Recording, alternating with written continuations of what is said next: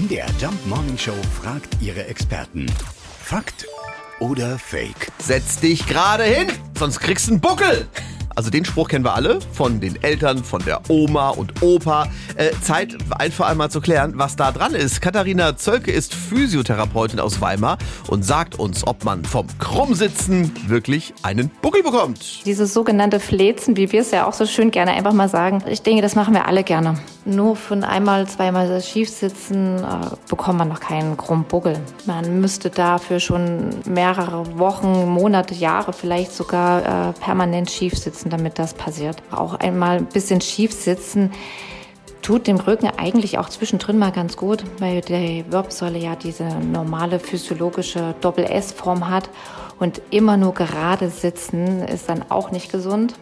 Von daher ist es so ein Wechsel zwischen mal den Rücken schön locker lassen und wieder aufrecht hinsetzen.